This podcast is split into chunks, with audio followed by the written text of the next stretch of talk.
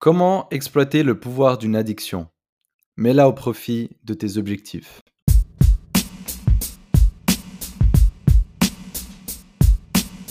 Je n'ai jamais été fumeur. Comme beaucoup d'entre nous, j'ai juste cette habitude de fumer une petite clope en soirée. Tu sais, par-ci par-là. Je le fais depuis que j'ai 17 ans. Mon père, lui, est un grand fumeur. Depuis presque 50 ans, il grille en moyenne un paquet de clopes par jour. Chaque jour, depuis un demi-siècle. Sans compter ce que ça lui coûte, toutes les études montrent que la cigarette représente un potentiel danger important pour sa santé. Pour ces raisons, j'ai souvent essayé de le convaincre d'arrêter. En vain. Quand je lui demande pourquoi il continue, la réponse n'est curieusement pas celle que j'attendrais. Après 300 000 cigarettes, il ne ressent plus aucun plaisir à fumer. De fait, il n'avale même plus la fumée. Cela ne lui fait plus rien. Selon lui, le pire, c'est l'habitude. Le geste, la sensation, le son du briquet qui allume le feu. Enfin bref, ça lui paraît impossible de changer cet automatisme. Aussi loin que je m'en souvienne, j'ai toujours été le genre de gars qui raconte aux fumeurs qu'ils sont faibles, que s'ils n'arrivent pas à arrêter, c'est parce qu'ils manquent de volonté. Je leur, je leur expliquais que fumer n'est qu'une simple habitude qu'ils ont prise et qu'ils pourraient facilement s'en défaire s'ils le voulaient vraiment. Mais maintenant, je comprends. J'ai expérimenté ce que cela signifie d'avoir un tel besoin et je veux le partager avec toi. Tout d'abord, il est essentiel de comprendre ce qu'est une habitude. Nous considérons souvent les habitudes comme des petites choses que nous faisons régulièrement dans notre vie. Parfois, elles sont saines pour notre corps et notre esprit. D'autres fois, on les qualifie de mauvaises. Mais elles sont bien plus puissantes que cela. Les habitudes sont la façon dont ton cerveau automatise la résolution de problèmes. Tu peux les considérer comme des expressions conditionnelles. Programmation, il s'agit d'ordonner à un ordinateur une commande si un certain input est vrai et une autre commande si celui-ci est faux. Si c'est un jour de semaine, alors mon réveil sonne. Sinon, il ne sonne pas. Si je suis actif sur Facebook, alors je reçois des notifications. Sinon, je n'en reçois pas. Si je bois un café à 7h30 du matin, je dois passer aux toilettes. Sinon, je pars directement de chez moi. Facile. Tu n'as pas besoin de penser à chaque fois que tu allumes la lumière ou que tu attaches tes chaussures. S'il fait noir, ta main appuie sur l'interrupteur. Si tes lacets traînent, tu les noues. Ce sont des comportements automatiques. Afin de libérer de l'espace dans ton esprit conscient, ton cerveau enregistre tes habitudes dans ton subconscient. De cette façon, ton conscient peut consacrer son attention limitée à des choses plus importantes, tandis que ton subconscient, lui, s'occupe des activités banales. En ce sens, tes habitudes existent pour optimiser ton attention. Voici comment elles se forment. Chaque fois que tu es confronté à un problème, ton cerveau commence par chercher une solution efficace.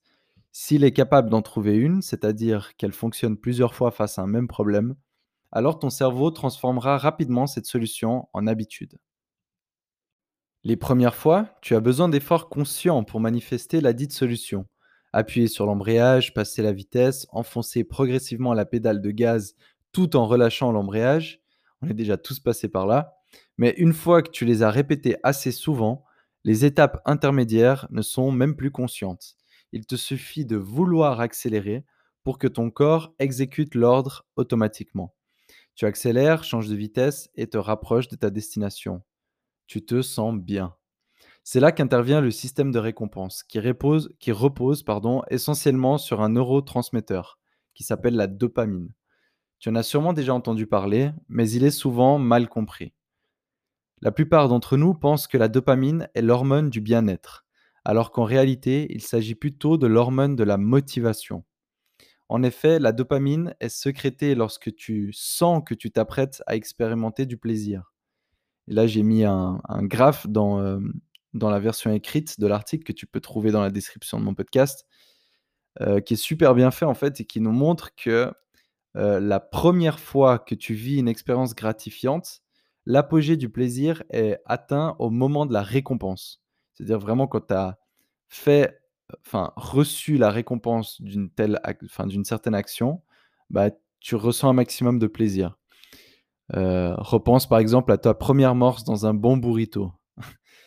Mais une fois que l'expérience est devenue familière, le niveau de dopamine dans ton cerveau atteint son plus haut niveau, c'est-à-dire son pic, rien qu'en voyant le burrito arriver. Elle te fait anticiper le plaisir et saliver, ce qui motive encore davantage ton désir. C'est ce neurotransmetteur qui te pousse vers l'alcool, la drogue, les jeux ou le porno. Et c'est pour cette raison que les clopes et ton smartphone sont si attractifs. Ils sont une façon si efficace de résoudre ou alors d'échapper à tes problèmes que ton subconscient s'y attache de toutes ses forces. L'habitude s'installe si profondément qu'il te paraît impossible de t'en séparer. Selon James Clear, expert en habitude de renommée internationale, ce processus d'apprentissage se perd en quatre étapes. La première est le signal. Le problème entre dans ton champ de conscience à travers tes sens. Donc ta vue, ton odorat, ton toucher ou ton ouïe. Ou ton goût encore, même si c'est un peu plus rare. Ensuite, la deuxième étape, c'est l'envie. Donc l'envie, c'est la force de motivation qui te pousse à vouloir résoudre le problème en question. La troisième est la réponse. La réponse, c'est la stratégie que tu mets en place pour apporter une solution au problème euh, considéré. Et pour finir, la quatrième étape est la récompense. Donc ça, c'est le niveau de satisfaction qui est apporté par ta, euh, réponse, tout simplement. Les notifications de smartphone, par exemple, sont conçues sur la base de ce schéma. Tout d'abord, le signal, c'est ton téléphone qui vibre et une icône rouge qui s'affiche sur ton écran. Le deuxième, l'envie, c'est ta curiosité qui te mène à découvrir la cause de cette notification. Donc, par exemple, un message ou un like ou un truc du genre. Troisièmement, ta réponse, c'est de simplement répondre au message que tu viens de recevoir. Et pour finir, la récompense, c'est le fait que ta curiosité est satisfaite et qu'une tâche est accomplie. La notification disparaît et tu te sens soulagé. Une fois ce cycle répété de nombreuses fois, l'habitude s'installe. Bientôt, tu passes directement de l'étape 1, signal, à l'étape 3, réponse. Le simple fait de voir ton téléphone t'incite à checker l'écran. Un réflexe inconscient et démuni de toute logique s'est peu à peu accommodé en toi. La fameuse expression conditionnelle est enfin programmée. D'autres exemples, tu te réveilles et tu es fatigué, tu essayes le café et ton niveau d'énergie augmente brusquement. Problème résolu, Bientôt, le simple fait de te réveiller impliquera automatiquement de boire un café, jusqu'au point où ne pas en boire un te fera défaut. La répétition est nécessaire car c'est la seule façon d'activer un circuit neuronal particulier, associé à l'habitude que tu veux construire. C'est pour cette raison qu'une habitude qui demande peu d'effort mental est beaucoup plus facile à adopter qu'une habitude qui demande de l'entraînement, comme apprendre une langue ou euh, par exemple jouer d'un instrument de musique. Plus l'effort requis est grand, plus il est difficile de construire une habitude. Mais une fois que la répétition a pavé son chemin, la difficulté disparaît dans tous les cas. Les actions deviennent si automatiques qu'elles peuvent être effectuées sans même y réfléchir. Au début, jouer de la guitare te paraît impossible. Euh, moi, par exemple, euh, j'ai essayé d'apprendre la guitare pendant le confinement et j'ai appris un petit peu. Au début, je me disais, mais comment ils font, quoi. C'est juste pas possible. Mais après quelques mois, mes doigts se posaient naturellement sur les cordes et faisaient sonner le parfait accord. Sans même que je n'y ai à réfléchir, en fait. tu ne te rappelles sûrement pas, mais il fut un temps où tu devais apprendre à marcher, une jambe après l'autre, ou t'exprimer dans ta langue maternelle. Aujourd'hui, ces choses sont devenues si naturelles que tu as l'impression qu'elles ont toujours fait partie de toi. Ce cycle d'apprentissage ne cesse de fonctionner. Tant que tu es éveillé, il fait son travail, que tu le veuilles ou non, même en ce moment même. Ton cerveau cherche constamment à créer des habitudes efficaces et à éliminer celles qui sont inutiles. Il identifie des problèmes, cherche des solutions, secrète la dopamine et recommence. C'est ce même cycle qui va te faire continuer à écouter ce podcast, ou pas. Tout dépendra de ma capacité à stimuler ton système de récompense dopaminergique. Dans son livre, James va même jusqu'à dire que tes habitudes façonnent ton identité. En effet, si tu regardes l'étymologie du mot identité, il vient du latin essencitas et identitem. Ensemble, ces deux mots signifient état répété. Donc, en fait, tu es littéralement tes habitudes. Plus tu les répètes, plus tu es attaché à cette croyance. Les habitudes servent de preuve et de réaffirmation pour ton identité. C'est pourquoi les expressions suivantes nous paraissent si familières. Il est vraiment sportif Elle est accro au shopping, mon père était alcoolique, ou alors je suis fumeur. Au final, nous sommes les actions que nous répétons le plus souvent. La semaine passée, lors d'une conversation avec un ami de longue date, ce dernier me racontait qu'il avait arrêté de fumer. Quand je lui demandais comment, il me répondit qu'il avait rencontré une fille. Bizarre, non? Qu'est-ce que rencontrer sa copine peut bien avoir avec son addiction aux cigarettes? Elle a comblé le vide, me répondit-il. Eureka À l'heure où j'écris ces mots, il est 5h49 du matin. Je suis en vacances en Grèce et ma chérie dort paisiblement à côté de moi. Tu devrais voir comme elle est adorable, avec ses petits bras enroulés au-dessus de sa tête. Hier soir, nous sommes sortis au restaurant et avons bu quelques verres de rosé à la plage. Je fume volontiers une cigarette dans ce contexte, mais hier, je n'en avais pas sur moi. Je me suis réveillé cette nuit avec une soudaine envie de fumer. En y repensant, j'ai passé ma journée d'hier plutôt irrité, à fleur de peau. Le moindre bruit me paraissait trop fort, le moindre imprévu me paraissait trop encombrant. Un vrai petit vieux aigri. Je me suis convaincu que c'est parce que j'étais stressé, parce que voyager en pleine pandémie, c'est compliqué. Mais pas du tout. Cette nuit, j'ai compris. Mon cerveau est en train d'enregistrer l'habitude de fumer. Voilà ce qui se passe. Et putain, ce que c'est puissant. Mais je ne suis pas sorti chercher une clope. Au lieu de ça, j'ai commencé à écrire cet article et curieusement, ça m'a détendu et l'envie de fumer s'est complètement évaporée. Cette expérience m'a appris une chose. La meilleure façon de remplacer des mauvaises habitudes par de bonnes habitudes est d'avoir une raison de le faire. Une cause supérieure, un rêve, un objectif, une passion. Appelle ça comme tu veux, mais tu dois avoir un but que tu valorises. Un but qui te motive à les construire. Les bonnes habitudes étant plus difficiles à construire que les mauvaises, la seule façon d'y arriver est d'avoir un horizon vers lequel tendre. Sinon, tes seuls guides seront le plaisir et la satisfaction immédiate. Le cerveau humain est conçu pour emprunter le chemin qui demande le moins d'efforts et non pas le plus sain sur le long terme.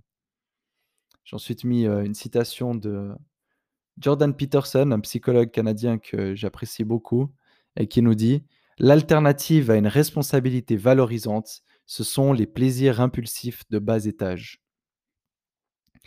Ton subconscient s'en fout de ton bien-être. Lui, son truc, c'est la satisfaction immédiate.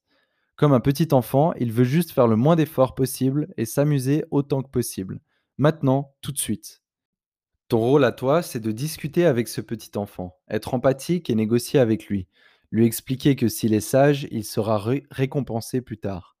Lui faire comprendre qu'en remplaçant euh, tes mauvaises habitudes par des bonnes habitudes qui résolvent les mêmes problèmes, il se sentira encore mieux à terme. Contrairement aux bonnes habitudes qui demandent dans l'entraînement, les mauvaises habitudes fonctionnent comme une drogue. Plus tu les pratiques et plus le niveau de stimulation nécessaire à ta satisfaction doit être élevé. Les bonnes habitudes te paraissent donc toujours plus ennuyeuses et difficiles à maintenir. Pour changer cela, tu dois d'abord apprendre au petit enfant à être moins stimulé. Au lieu de soulager ton anxiété par la consommation, soulage-la à travers le sport. Au lieu de construire ton estime par la validation des autres, construis-la par ta compétence. Au lieu de te flageller dans la procrastination, trouve un hobby que tu as envie d'apprendre. Peu importe, tant que ça a du sens à tes yeux. Ça te demandera de la volonté et une certaine discipline au début, mais progressivement, l'accumulation de ces petites décisions quotidiennes entraîneront ton subconscient à des activités moins stimulantes. Ainsi, tu pourras retrouver du plaisir dans des activités comme la lecture, une simple conversation ou une petite marche en forêt près de chez toi. Seul toi sais ce qui te fait du bien. Mais dans tous les cas, des habitudes saines te demanderont toujours plus d'efforts mental à construire que des habitudes malsaines. Pour y parvenir, tu dois donc être guidé par autre chose que le plaisir immédiat. L'effort supplémentaire doit avoir un sens. Je me permets juste d'ajouter quelque chose qui n'est pas dans l'article, mais euh, que j'ai envie de dire maintenant oralement.